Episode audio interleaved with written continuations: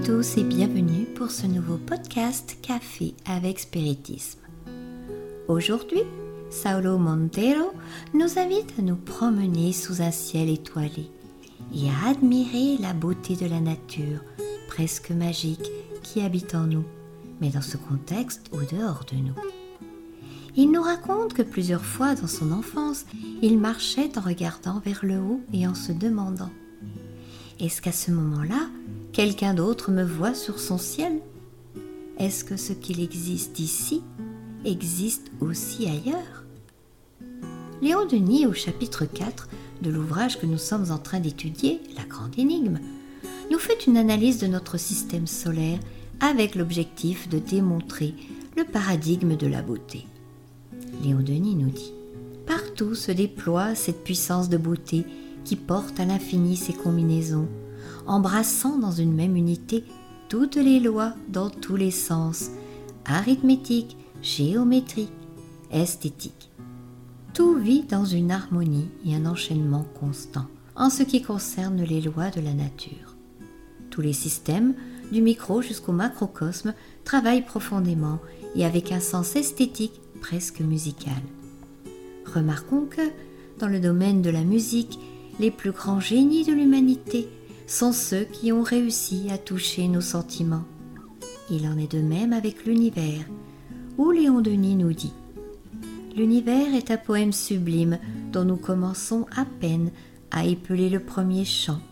Nous en saisissons seulement quelques notes, quelques murmures lointains et affaiblis, et déjà ces premières lettres du merveilleux alphabet musical nous remplissent d'enthousiasme. Que sera-ce quand, devenu plus digne d'interpréter le divin langage, nous percevrons, nous comprendrons les grandes harmonies de l'espace, l'accord infini dans l'infinie variété, le cantique chanté par ces millions d'astres qui, dans la diversité prodigieuse de leur volume et de leurs mouvements, accordent leurs vibrations pour une symphonie éternelle.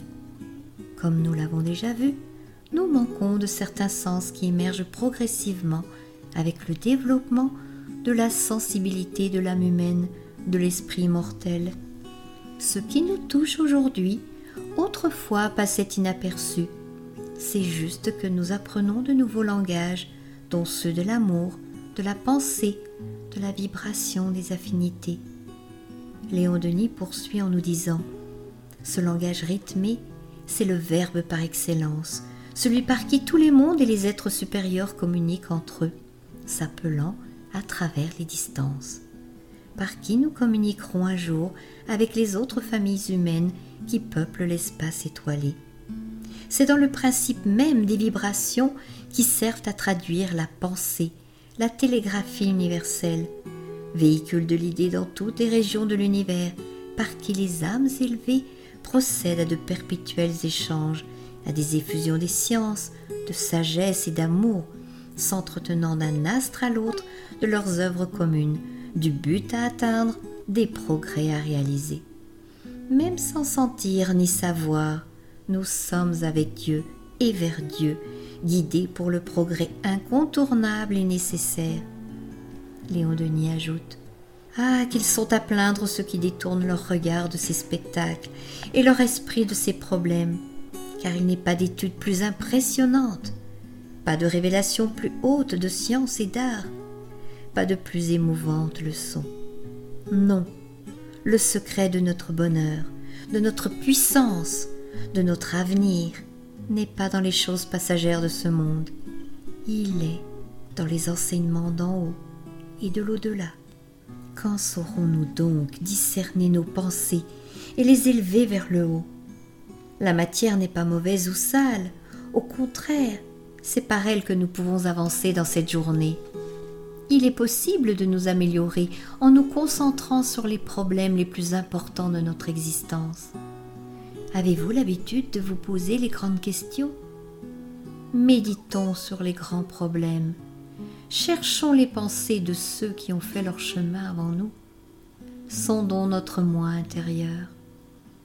Léon Denis ajoute Car de ces magnifiques études, l'idée de Dieu se dégage plus majestueuse, plus sereine. la science des harmonies célestes est comme le piédestal grandiose sur lequel se dresse l'auguste figure. Beauté souveraine, dont l'éclat, trop éblouissant pour nos faibles yeux, reste encore voilé, mais rayonne doucement à travers l'obscurité qui l'enveloppe. Idée de Dieu, centre ineffable où convergent et se fondent en une synthèse sans bornes toutes les sciences, tous les arts, toutes les vérités supérieures. Tu es le premier et le dernier mot des choses présentes ou passées, proches ou lointaines. Tu es la loi même, la cause unique de toutes les causes, l'union absolue, fondamentale, du bien et du beau, que réclame la pensée, qu'exige la conscience, et en qui l'âme humaine trouve sa raison d'être et la source intarissable de ses forces, de ses lumières, de ses inspirations. Voilà, je vous souhaite une très belle journée avec beaucoup de paix et jusqu'au prochain épisode de Café avec Spiritisme. Bye bye